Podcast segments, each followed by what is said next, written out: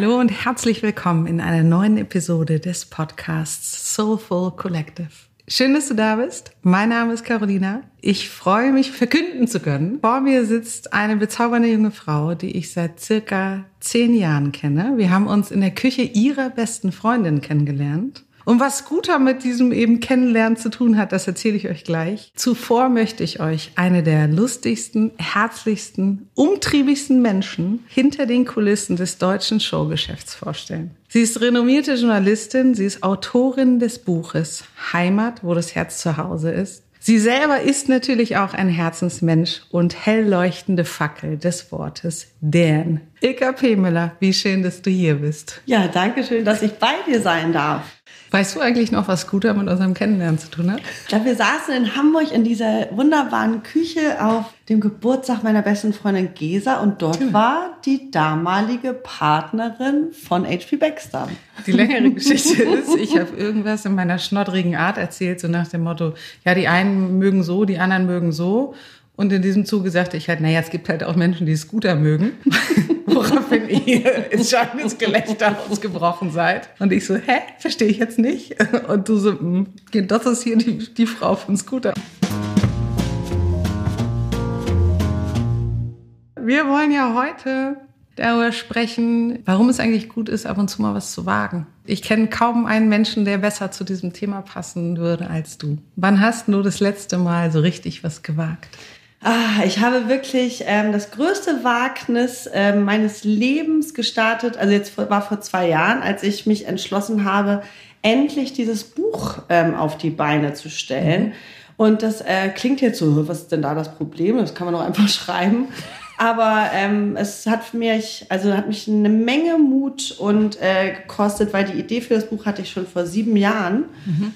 Aber dorthin zu gelangen, war eben die Frage, also was hat mich gehindert? Und, ähm, mhm.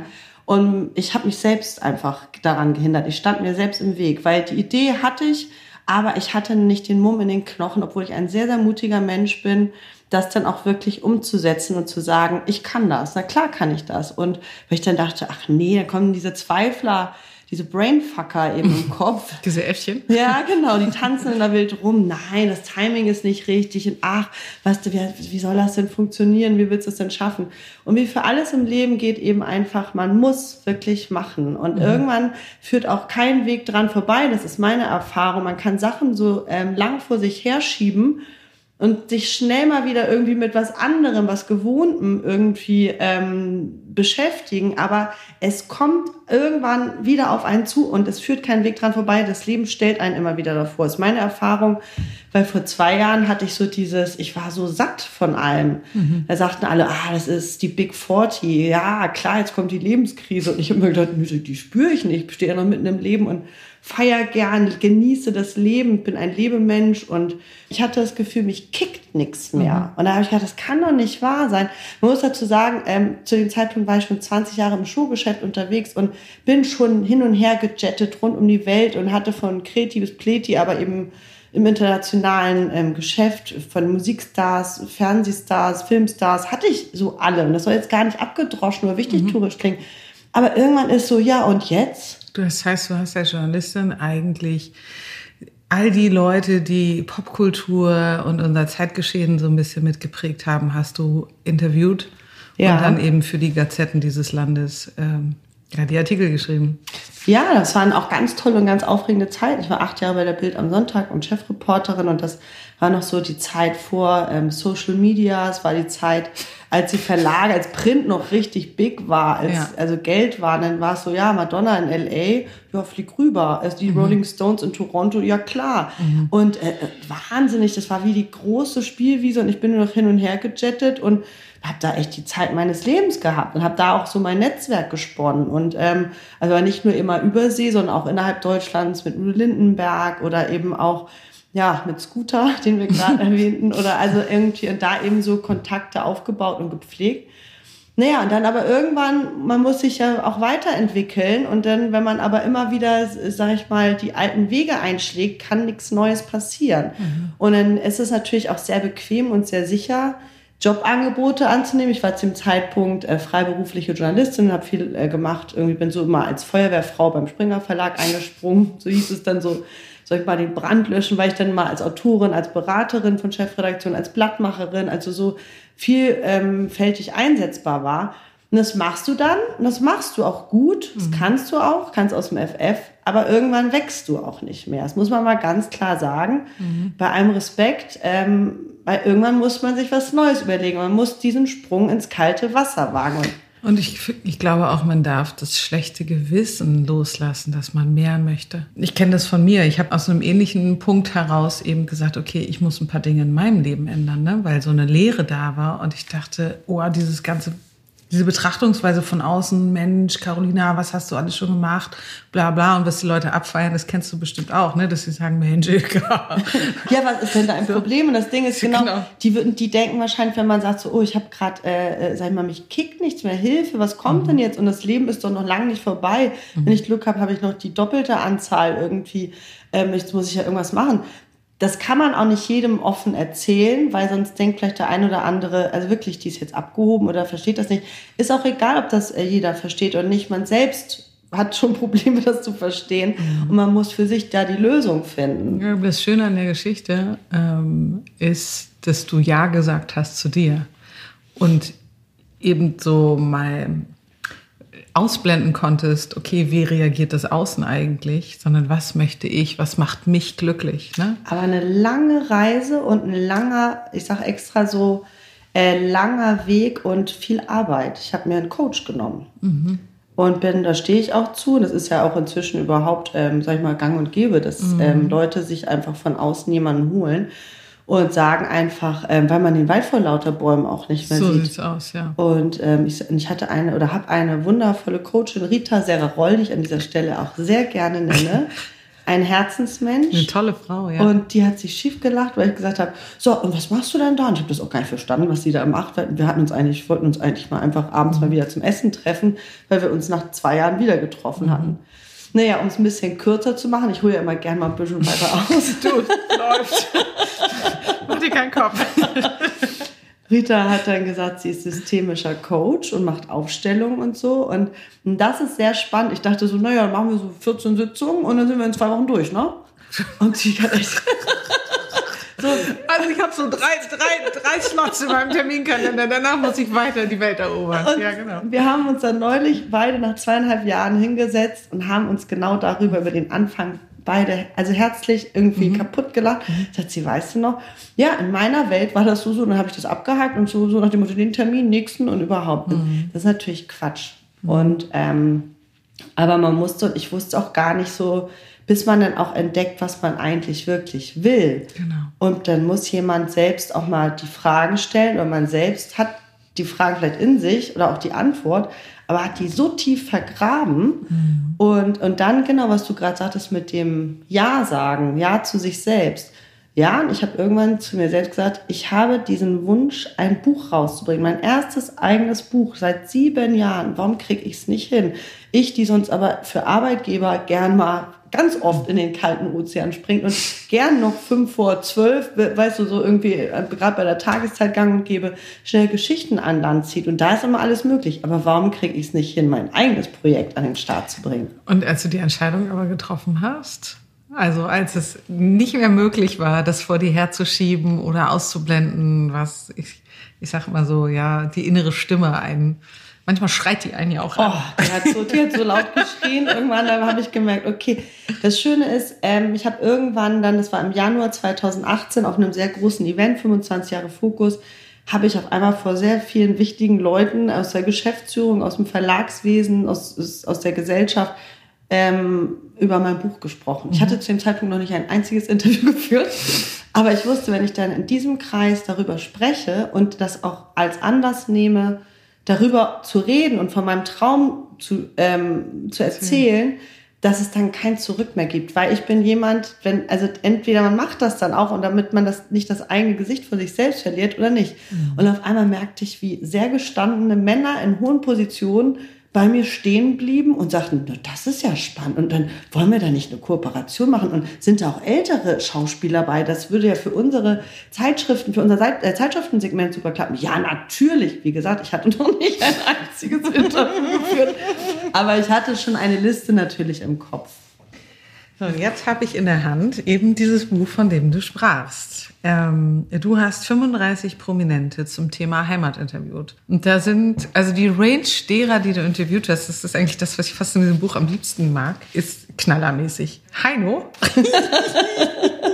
Herr Wotan Wilke Möhring, Jessica Schwarz, H.P. Baxter, eben Scooter, Barbara Becker, Udo Lindenberg, mit dem verbindet dich auch eine jahrelange Freundschaft, Lothar Matthäus, Musti, Mickey Beisenherz, unsere gemeinsame Freundin Alexandra Kamp, Sammy Deluxe, Ey, die Liste hört irgendwie kaum auf. Und ich habe dieses Buch mit ganz viel Freude gelesen. Dankeschön. Weil ähm, jeder macht das Herz auf. Jeder erzählt tatsächlich dir Dinge, die vielleicht sehr wenige eben wissen über Lothar Matthäus oder Heino oder wie war denn jetzt der Weg von dem Ja sagen? Also was ist dir alles Gutes auf deinem Weg passiert? Das will ich eigentlich wissen. Nachdem du gesagt hast, okay, also in meiner Sprache, fuck it, let's do it, okay? So, ich habe jetzt hier vor ganz vielen Leuten auf äh, 25 Jahre Fokus gesagt, Kinders, ich mach das. Und dann hast du äh, begonnen, diesen Weg zu gehen. Was ist alles Wundervolles auf diesem Weg passiert?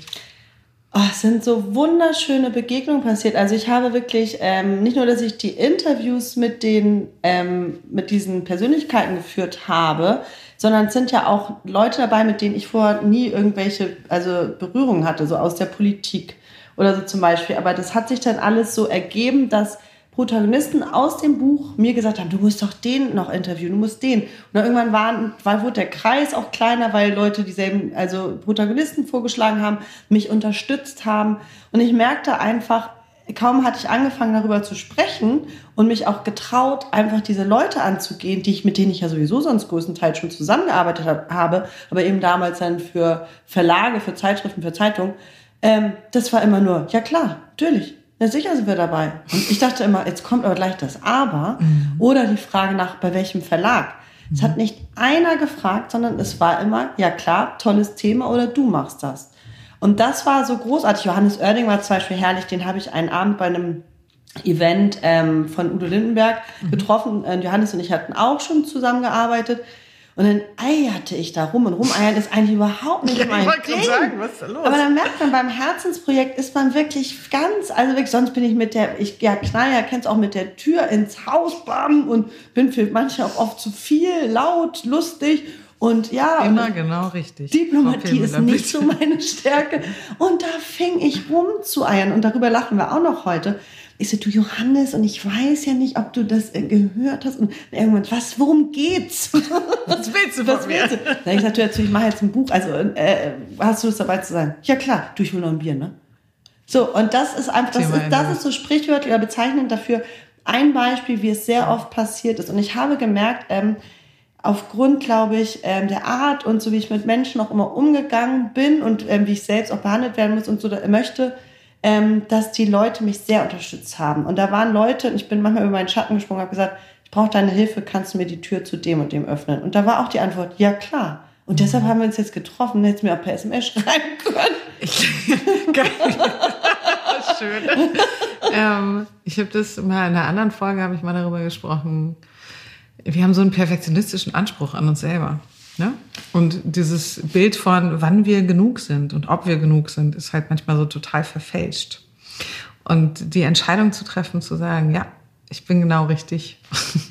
Und ich lasse zu, dass das Leben auf dieser Basis so einfach den Weg geht, den, den es geht. Und ähm, ich traue mich zu fragen, ich traue mich anzuklopfen, ich traue mal, mich die Hand auszustrecken und ja, nach Support zu fragen, wie es eigentlich im Umkehrschluss total normal wäre.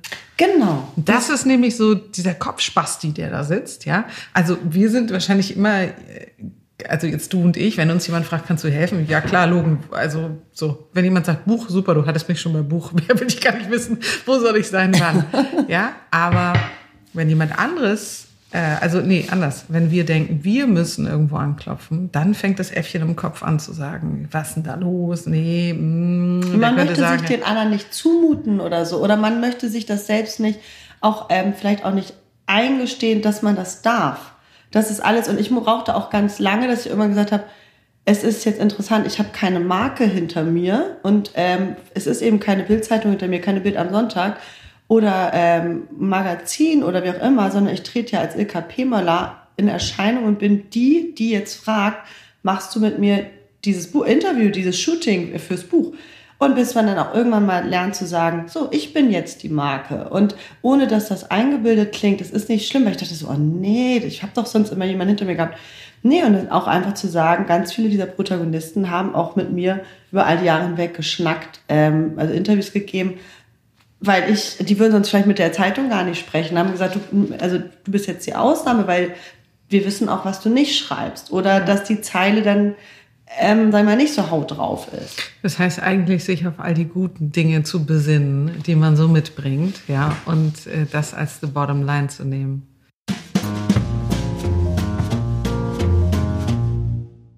Ich glaube ja daran, dass wenn eine Idee gut ist und wenn sie von Herzen ist, dann ist das wie so ein Sparkle. Plötzlich so eine Herde von Leuten, die eben dazugehören, die, die dabei sein sollen. So wie du. Du sitzt jetzt hier. Vor zehn Jahren haben wir uns bei Gisa in der Küche ja. und kennengelernt und Pegalle gesungen. Ja? Also, und dass die richtigen Leute eben auch Teil dessen sind. Ich kann für mich sagen, dass das eines der schönsten Learnings ist. Die richtigen Menschen an seiner Seite zu haben, weil darum geht's irgendwie auch im Leben. Ne? Also wir können irgendwie geilen Scheiß erleben, wir können um die Welt jetten, fancy schmancy Klamotten tragen, aber mit den richtigen Menschen die richtigen Sachen zu machen, ich finde, das ist so die Königsklasse. Das ist ein Geschenk und ja. das ist auch so ein Ding, ähm, ich war während dieser Arbeit, die sehr lange war, also es waren ja Interviews, Vorgespräche, mit den Künstlern selbst, mit den Managern, dann die Shootings mit Philipp Nürnberger. Wir sind ja toller Fotograf. Ach, ganz toll. Ganz, ja. Mit dem war ich ein Jahr wirklich durch ganz Deutschland unterwegs und und dann, äh, also der, und wie der das alles umgesetzt hat und so, der hat wirklich ja alle 35 Protagonisten eben nach meiner Fotoidee dann fotografiert und,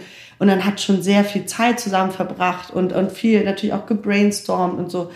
Aber auf jeden Fall alles so, es flutschte irgendwann so. Und ich glaube ja immer, das ist wie in einer Beziehung, wenn es einfach ähm, reibungslos läuft gleich zu Anfang und es einfach so, so ein Flow drin ist, dann ist es gut. Wenn zu Anfang gleich ganz viele Stolpersteine da sind, soll jetzt gar nicht so ESO, ESO-mäßig klingen, aber ich glaube, dann will einem jemand sagen, nee, da ist irgendwie wirklich genau Sand im Getriebe, da ist was nicht richtig. Und ich merkte auf einmal, oh, Kooperation mit dem 25 Hours Hotel, die bundesweit sind, die echt gesagt haben, ja klar, unterstützen wir dich, natürlich. Und, also, mhm. und es war immer so dieses, fiel mir auch auf, man muss nur gucken, wen kenne ich denn alles, wo kann ich wieder anklopfen, wen kann ich fragen. Oder auch genauso sagen, derjenige ist gerade so daneben, wie der sich verhält, den schmeiße ich jetzt raus. Mhm. Das hatte ich auch in dem Vorgespräch, es war so kompliziert mit einem. Und irgendwann habe ich dann zu diesem Manager gesagt, also jetzt mal ganz im Ernst, äh, wenn, wenn er keine Lust hat, dann müssen wir das ja auch mhm. nicht machen. Ich mache das Buch und ich möchte eigentlich, dass jeder mit Freude ähm, daran geht. Aber jetzt mal so, wenn man mal zurückblickt, zu Anfang, uh, soll ich dieses Buch machen, kann ich das? Und dann diese Entwicklung ist auch spannend, mhm. wie ich ganz viel dazu gelernt habe und ganz irgendwann ganz anders aufgetreten bin. Und ähm, das schönste Kompliment ist jetzt, das Buch ist Ende September erschienen, dass wenn ich jetzt ähm, Künstler so auf Events treffe, ist erst letzte Woche passiert, dass die sagen, oh Mann, ich finde es ein bisschen schade, dass ich nicht dabei sein kann. Oder warum hast du mich denn nicht gefragt? Und dann dachte ich so, man kommt in so eine komische Situation, aber das ist eigentlich das größte Kompliment. Ja. Jetzt hast du 35 Prominente in deinem Buch, also auch Hochkaräter. Es sollten erst 25 sein. Und es gab natürlich auch Menschen, mit denen ich mich beraten habe, mit was hältst du denn von dem und dem und dem. Und dann gab es dann auch sehr, sag ich mal, ähm, namhafte Journalisten, die ich als Berater an der Seite hatte und die dann gesagt haben, du musst auf jeden Fall nur A-Prominente, du musst nur A-Prominente. Und dann habe ich immer so gemerkt, in mir äh, bäumte sich das so richtig auf, weil ich gedacht habe, nee, mhm. eben nicht. Natürlich müssen da auch, also Udo muss rein, weil Udo mein Herzensmensch ist. Das ist einfach, da bin ich auch überhaupt nicht ähm, objektiv und nix. äh, und Udo ist Udo ist Unikat, gehört dazu. Aber da müssen natürlich ein paar A-Namen, ein paar Zugpferde rein. Aber viele, weil die so lange schon in der Öffentlichkeit stehen und eine bekannte Geschichte haben, viele ähm, sind natürlich schon so bekannt mit ihrer Geschichte, dass man denkt, naja, wie soll ich da noch was Neues rausholen? Mhm. Und dann soll, ist es, finde ich, ganz wichtig, dass man Menschen ein Gehör verschafft, die in einem kleinen Kreis bekannt sind, aber deren Geschichte man noch nicht kennt. Mhm. Und die picke ich jetzt zum Beispiel extra als erstes raus, um mhm. nicht gleich Lothar Matthäus oder so zu nennen, sondern dabei ist dann zum Beispiel Fett zum Seepat. Echo-Gewinner. Ey, was für ein toller Künstler, oh. was für ein toller. Jedes Jahr macht er ein ganz wundervolles Festival hier in dieser Stadt. Europas größtes Benefizkonzert für Kinder. Er ist selbst im Bauch seiner Mama geflüchtet, als die wirklich Eritrea, Äthiopien im Krieg mhm. war. Sie ja. Hand, wurde von einer Handgranate getroffen, er musste ins Krankenhaus und sie war schwanger mit ihm. Und die sind dann von Ägypten später über Italien nach Deutschland geflüchtet. Und dieser Mann, was der hat, der ist selbst Sänger und der, also kriege ich auch eine Gänsehaut, weil der hat eine, der hat so ein großes Herz und diese Stimme. Den habe ich auch in den letzten zwei Jahren, ich glaube nicht durch Zufall, auf jeden Fall kennengelernt. Ich habe ihn auch unterstützt irgendwie mit dem Festival und so, das war mir ein Anliegen. Und er wiederum hat mir seine Geschichte erzählt. Wir haben irgendwann in seinem Büro geshootet mit Barbara Becker, weil das Hotel zu dem Zeitpunkt kein Zimmer mehr hatte. Und so immer einer hat dem anderen geholfen. Und er ist einfach, ja, der ist, ist ein sehr, sehr sanftmütiger Mensch. Ganz toll mhm. und hat eben, ähm, und ist ja sehr belesen, hat eben seine Geschichte und so positiv auch einfach. So, der war mir wichtig. Der ist im kleinen Musikcircle bekannt, aber nicht mhm. der breiten Masse. Und ich finde, der muss der breiten Masse mit seiner Geschichte nahegebracht werden. Oder dann hat man dann auch jemand ganz anderes, das ist ähm, Bettina Landgrafe, preisgekrönte mhm. Kinderkrankenschwester aus Ghana. Die habe ich mhm. über Atze Schröder kennengelernt. also genau, bitte. Sie kommt eigentlich aus Hagen. Okay. Und Atze saß mal bei Günther Jauch und hat äh, bei Wer wird Millionär bei der Promi-Version und hat eine halbe Million weil er sehr schlau ist, muss man sagen, mhm. ähm, gewonnen und hat das in Madame Fugana, in diesen Hilfsverein mhm. gesteckt und ist Pate von Madame Fugana. Bettina habe ich durch ihn kennengelernt, weil sie das Buch Die Weiße Nana, die Weiße Königin, ähm, rausgebracht hat. Und sie wird wirklich in Ghana als Königin verehrt in einem Stamm, weil sie bietet unter anderem Kindersklaven eine Heimat. Sind wir wieder dabei? Da habe ich gesagt, das muss da auch rein und diese Menschen, die verdienen das, weil die so viel Gutes tun, einfach, dass die ein eigenes Kapitel bekommen. Und natürlich ist dazwischen dann aber auch ähm, eine Maite Kelly, die hat auch eine Geschichte, die ist mit ihrer Familie durch ganz Europa im Bus gereist. Alles kommt aus einer irischen Familie, die aus dem Land vertrieben wurden, nach New York auswandern mussten. Alles. Mhm. Und die sagt aber eben so wunderschön ihre Definition, ihr, ihre Heimat ist, ist Gott. Gott. Mhm, ja. Und die erzählt dann eben, also wunderschön, mit der habe ich mich auch öfter getroffen und die ist auch ein, also es hat mich sehr bewegt und er hat dann das erste Mal äh, über ihre Scheidung gesprochen. Das mhm. ging danach dann durch die Gazetten und das war ganz klar so dieses, also fürs Buch hat sie sich geöffnet. Und sie wusste natürlich auch, dass das danach bestimmt dann in der Presse stattfinden wird. Und die ist auch extra zu meinem Buchlaunch-Event gekommen, obwohl ja, die gar ganz keine, kurz nur, ne? Die sie kam war, fünf Minuten ja. und hat wirklich gesagt, Ilka, ich bin da fürs Fernsehinterview mit dir im anderen Seite. Ich bin fürs Foto da, ich unterstütze dich und danach muss ich aber zum Chair-Konzert. Also ich, ich war bei diesem äh, Launch-Event, ja eben auch im 25 Hours Hotel auch dabei. Und ich muss sagen, man konnte sehr spüren, wie alle Menschen, die da waren, ganz anders als sonst bei, ich sag mal, Promi-Veranstaltungen. We have a reason to be here. Also alle haben, alle hatten einen gemeinsamen Nenner und das warst du. Ja, schön. Und alle hatten einen gemeinsamen Nenner und das waren die Geschichten, die du erzählst. Und alle hatten den gemeinsamen Nenner, dein Buch, weil es eben etwas war, womit du etwas gewagt hast. So, und ich glaube, jeder, der da war, hat sich auch von Herzen gefreut.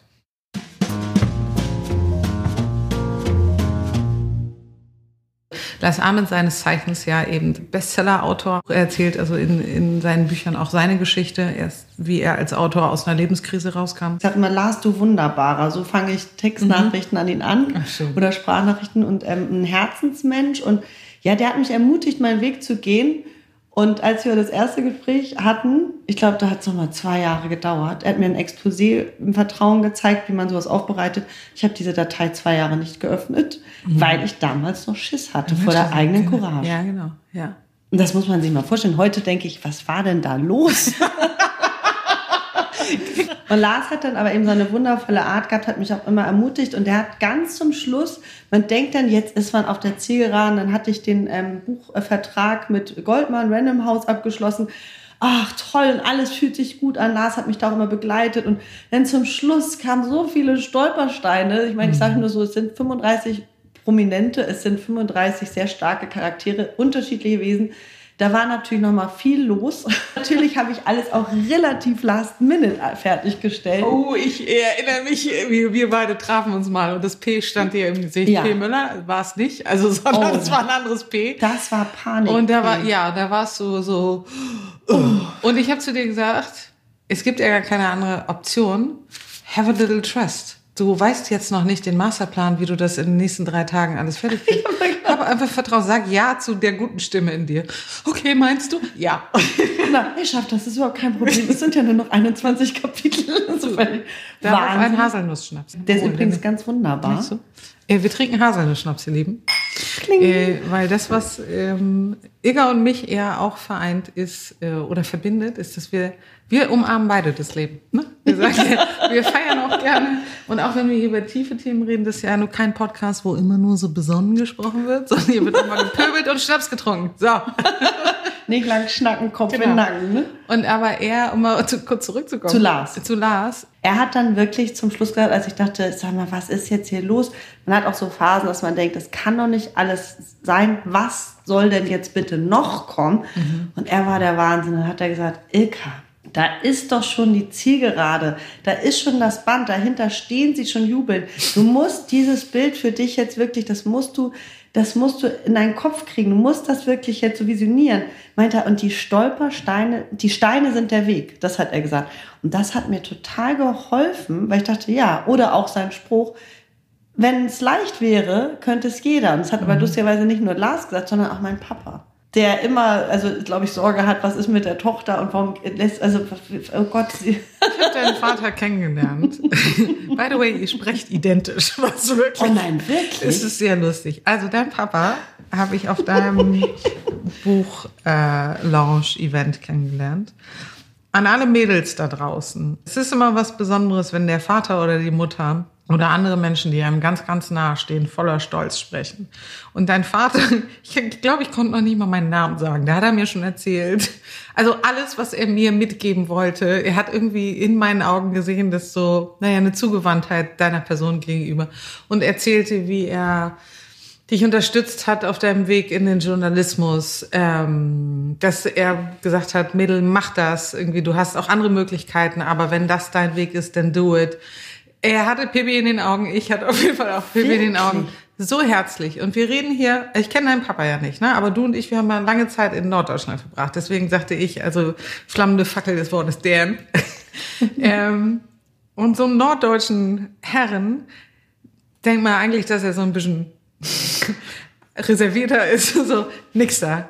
Mit ganz großer Freude und Stolz äh, hat er das erzählt und war also ganz berührsam war der Moment, ja, hat mich sehr bewegt, fand ich ganz toll. Ach, das ist ja schön mal so zu hören. Du hast eben darüber auch erzählt, wie Freunde dich dabei begleitet haben, gegen deine Ängste anzugehen, ne? Weil das ja immer, es gibt diese Stimme im Kopf, die sagt, nee, kannst du nicht, du bist nicht gut genug, es geht geiler. Was sind deine Tools, um mit Angst umzugehen und sich ähm, zu pushen, weiterzugehen, es dann doch zu machen? Die Natur. Ich brauche das so, ich, also ich muss einmal im Jahr ähm, nach Sylt und einfach mich da ähm, richtig an der Nordsee durchpusten lassen, am besten mhm. auch ganz allein. Und dann wirklich so sich sortieren und ich finde einfach, ja, das, das Meer ist einfach, das Wasser ist einfach so ein starkes Element. Und, äh, und dann diese Weitsicht, Horizont und dann sich sortieren und ähm, ich habe zum Beispiel auch auf Sylt, ähm, das, das war im November 2018, da hatte ich ein Shooting fürs Buch mit dem Sternekoch Johannes King. Mhm. Mein Fotograf ähm, war schon abgereist und ich bin dann einfach noch zwei Nächte geblieben, weil ich schreiben wollte. Ich habe nicht geschrieben, ich habe mich nochmal weiter durchpusten lassen. Aber da saß ich dann irgendwie ähm, in einer Strandoase auf dem Steg, habe aufs Meer geblickt und habe dann auch, und hab da fiel mir das Vorwort fürs Buch ein, das ich meinen Eltern gewidmet habe, für mhm. Mutsch und Papa, die mir Wurzeln und Flügel geschenkt haben. Und ich habe dann auch einfach mal so mit Blick aufs Meer, das ist im November, ist da ein wunderschönes Licht, das ist so am Horizont wirklich so ein orange-roter Streifen, das ist magisch, das Licht dann auf Sylt. Und da habe ich auch einfach mal, ich sage mal so, es zugelassen, auch wirklich mal ein Tränchen zu verdrücken und laut ähm, Danke zu sagen. Mhm. Und einfach auch sich mal ein bisschen so klar zu werden, Wahnsinn, wenn man mal zurückblickt, Januar bis November, was da passiert ist. Und ich habe dann auch die Anzahl von 25 auf 35 Protagonisten, völlig wahnsinnig witzig, erhöht. aber einfach auch mal so, so zu schätzen und so stolz auf sich zu sein. Sagen, dank, also danke, dass es, dass es ähm, wirklich geklappt hat und danke, dass ich diesen Weg gegangen bin und einfach mal auch stolz auf sich sein. Und das, sowas passiert, finde ich, äh, in der Natur. Vielleicht auch noch mit einem Gläschen Weißburgunder. oder Haselnuss-Schnaps. Ja, oder so. Entschuldigung bitte.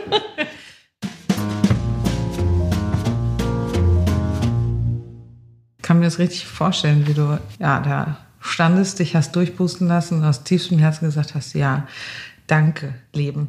Ja, danke genau. für Ja. das, was möglich ist. Und das geht aber eben nur in ruhigen Momenten mit sich selbst und wie gesagt in der Natur. Ich glaube, und dann muss man auch mal innehalten. Und, und ich habe sowieso so ein Leben, was mich dauernd überholt und das auch schon diese 20 Jahre, wo ich manchmal dachte so, Ich kriege keine Luft, Ja, genau. aber es ist geil. und weiter. Noch, noch eine Runde im Loop, noch ein Looping. Los, juhu. Es ist schon krass, ne? Ja. Also, das ist aber auch so die Königsklasse des, des ich sage immer, wir gehören zu den progressivsten 2% auf diesem Planeten. Die 2% habe ich mir jetzt ausgedacht. Lagel mich nicht fest, aber schon die, die wir hier leben und die Möglichkeiten, die wir haben und die Erfahrungen, die wir sammeln dürfen. Holy shit, das ist schon ganz schön geil. Und ja, manchmal ist es zu schnell. Ja, manchmal wird man dann auch ausgebremst. Das hatte ich auch in diesem Jahr, also in 2017, als die Frage war mit, was kippt mich noch, was nicht. Und dann wieder in alte Fahrwasser und zack, hat mich das Leben mal schön ausgebremst. Dann hatte ich einen Armbruch, musste operiert werden und war zwei Monate als äh, Freiberuflerin außer Gefecht gesetzt.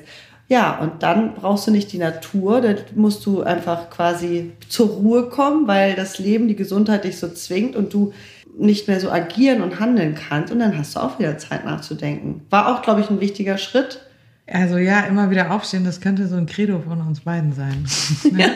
Und ich habe für mich festgestellt, dass Krisen oder so ein Ausbremsen, wie du sagst, ne, das ist eigentlich so ein Geburtskanal für eine neue, bessere Zukunft oder auch für so ein Innehalten.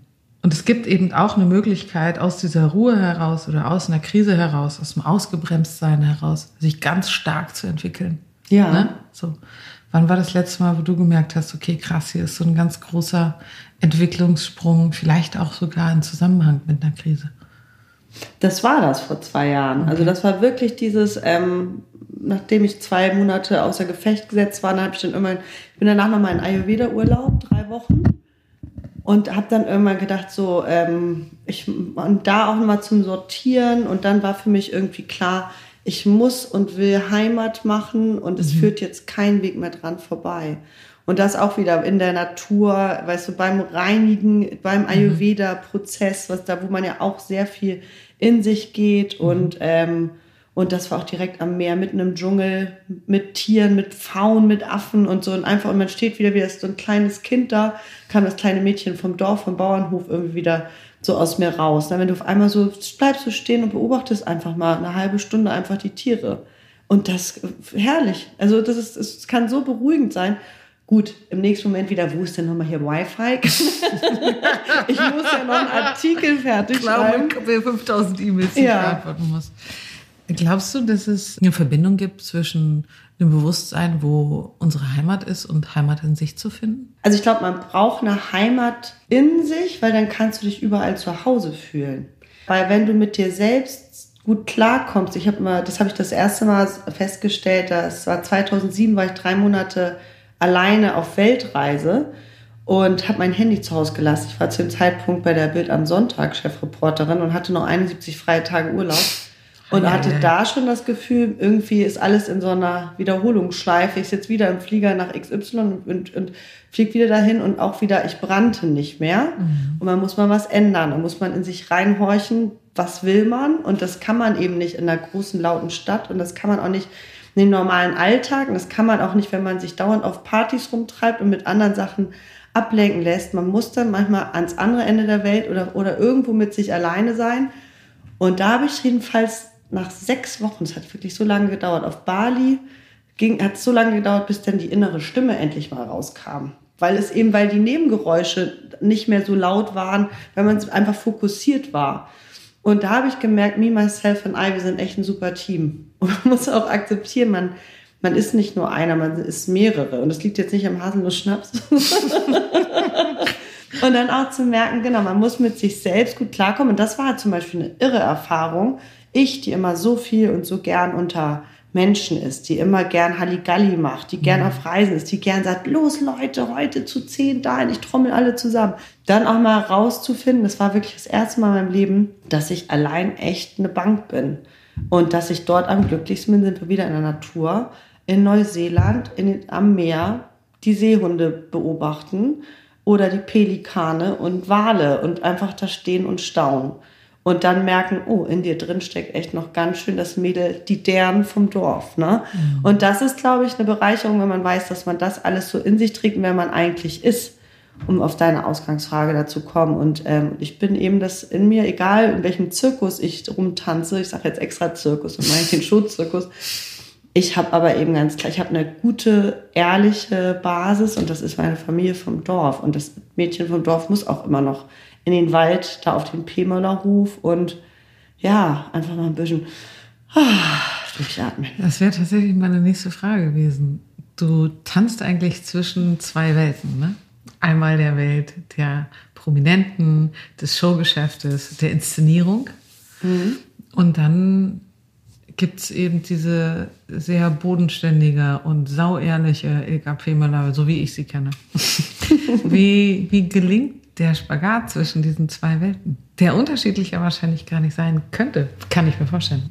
Nee, es ist wirklich, also größer kann der Unterschied, glaube ich, nicht sein. Ich habe mich manchmal auch gefragt, wie bin ich da eigentlich reingeraten aus diesem Dorf von mit tausend Einwohnern und auf einmal ist man dann irgendwie mhm. auf den äh, so namhaften Events und aber das habe ich mir so ausgesucht, auch erarbeitet und ich genieße das natürlich auch, weil ähm, es geht immer um Begegnungen mit Menschen. Ne? Und das hat mich immer so erfüllt. Und das ist genauso, wie es der Schnack, sage ich mal, bei uns im kleinen Dorfladen in unserem Dorf sein kann, wo man dann auf einmal den ehemaligen Stallknecht Uwe trifft und mit ihm so ein bisschen Schnack, der kommt aus Husum und der bei minus 10 Grad in kurzer Hose und Botten da steht, weißt du, so und erzählt dann vom Schafscheren oder, oder, es ist, also da gibt's ja die ersten Geschichten, das wird jetzt zu weit irgendwie okay. aus. Oder ob es dann eben so ist, dass man in einem lauten, ähm, auf einem lauten Event mit zahlreichen Prominenten auf einmal diesen einen Moment mit einem Künstler findet und das ist alles ausgeblendet. Mhm. Das hatte ich kürzlich, sage ich jetzt einfach mal so, ähm, bei der AIDS-Skala habe ich ähm, am Rande irgendwie sehr lange mit äh, Andreas Burani gesprochen. Mhm. Und das war so wunderbar, weil irgendwie das interessierte gar nicht, wer drumherum so ist. Und war, es war ein sehr ehrliches und inniges Gespräch. Danke, Andreas. Das war, sowas ist dann ganz schön. Und das geht dann aber auch vielleicht, wenn die Menschen dann auch merken, so man ist dann komplett in dem Moment auch da. Das geht natürlich nicht immer auf diesen Events, weil immer, man wird auch ganz oft aus diesen Gesprächen rausgerissen oder weil immer ein dieses, ach, hallo, Bussi, Bussi. Und du denkst so, ich bin doch hier gerade im Gespräch. Aber es gehört eben dazu, da muss man immer ein bisschen versuchen, die Ruhe zu bewahren in diesem Wahnsinn. Wie das jetzt mit einhergeht, vielleicht ergänzt es sich einfach gut. Ich glaube, dass egal wie sehr wir in die weite Welt rausgehen, egal welchen wahnsinnigen Erfolg wir haben, wir sind nur dann wirklich bei uns, wenn wir eben verbunden sind mit den tieferen Dingen, der Wahrhaftigkeit. Und ich glaube, dass du das mitbringst. Dankeschön. Und ich glaube, dass die Leute das sehen. Und ich glaube, dass sie sich deshalb mit dir unterhalten, sich deshalb mit dir das Gespräch suchen und du zu den wenigen in diesem Showgeschäft gehörst, auf jeden Fall auf Seite des Journalisten, die diese Qualität eben mitbringen. Werde ich ganz rot.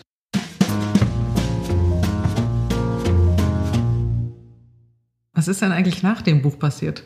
Ja, ganz ähm, irre. Das ist auch wieder, wenn alles so im Fluss ist. Ne? Dann, ähm, ich habe wirklich äh, in einer Phase mitten in dieser wahnsinnigen Produktion habe ich meinen jetzigen Freund kennengelernt. Mhm ähm, der mein Leben auch wahnsinnig bereichert. Und auf einmal, dann habe ich als Autorin bei der Bild am Sonntag gearbeitet und habe aber dann irgendwie gemerkt, so dieses, auch da, es muss einen Schritt weitergehen. Auf einmal gingen die Gespräche mit der Bunten los. Und ich bin, nachdem das Buch rausgekommen ist, ähm, habe ich bei Bunte angefangen und bin jetzt die Hauptstadtbüroleiterin, also Bunte Berlin-Chefin.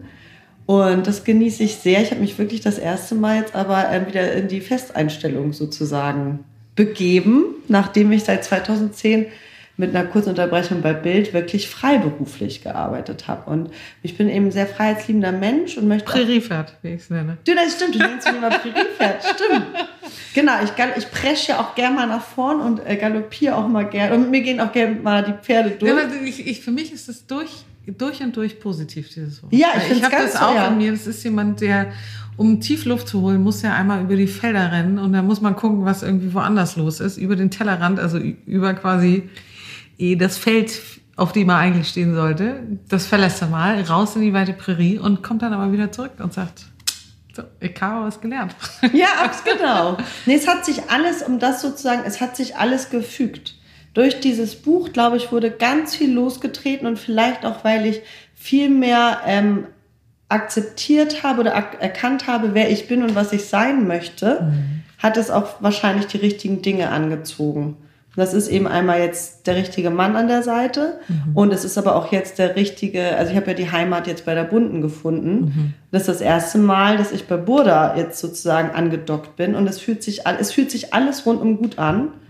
Und ähm, vielleicht auch, weil ich da die Freiheiten genieße oder eben auch selbstständig arbeiten kann, wie ich es liebe und lebe. Und ähm, ja, mit dem Buch ist einfach so Schönes passiert. Ich werde jetzt demnächst eine Lesereise machen auf der AIDA. Nein. Ja, das ist alles so. Schön. Wer hätte das denn alles so gedacht? Ne? Also sind, es passieren verrückte Sachen. Ich glaube, es wird noch mehr passieren. Ist irgendwie gut.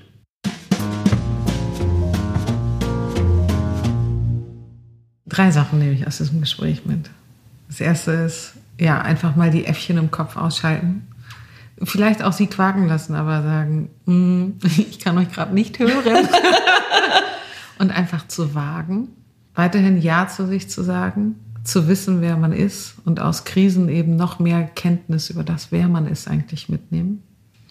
Und das dritte ist noch ein Augenmerk auf die Momente zu haben, wo, wie ich es nenne, eine Situation ist wie ein Stück Butter in einer warmen Pfanne. Es flutscht. Man muss aufpassen, dass es aber nicht verbrennt. Das Ich sage ja auch warme Pfanne, nicht heiße Pfanne. Aber dann, das ist so, ja, ja, diese drei Dinge vereint. Schon mal ein richtig geiler Anfang. Ich sag danke für ein ganz schönes Gespräch. Danke mir- für dich, du Herzensmensch, auf dass wir weiterhin ganz, ganz viele Nächte Pigalle singen, äh, ähm, ganz viele tolle weitere Begegnungen haben. Wenn ihr zu Hause noch ein wundervolles Weihnachtsgeschenk sucht, ich kann euch dieses Buch ans Herz legen. Heimat, wo das Herz zu Hause ist. Ey, geil, dass du da warst. Und danke, du Wunderbare, dass du mich eingeladen hast. So, ihr zu Hause, wir werden tatsächlich Bücher signiert von Ilka im Soulful Collective verlosen. Wie genau das funktioniert, werde ich euch auf Instagram verraten.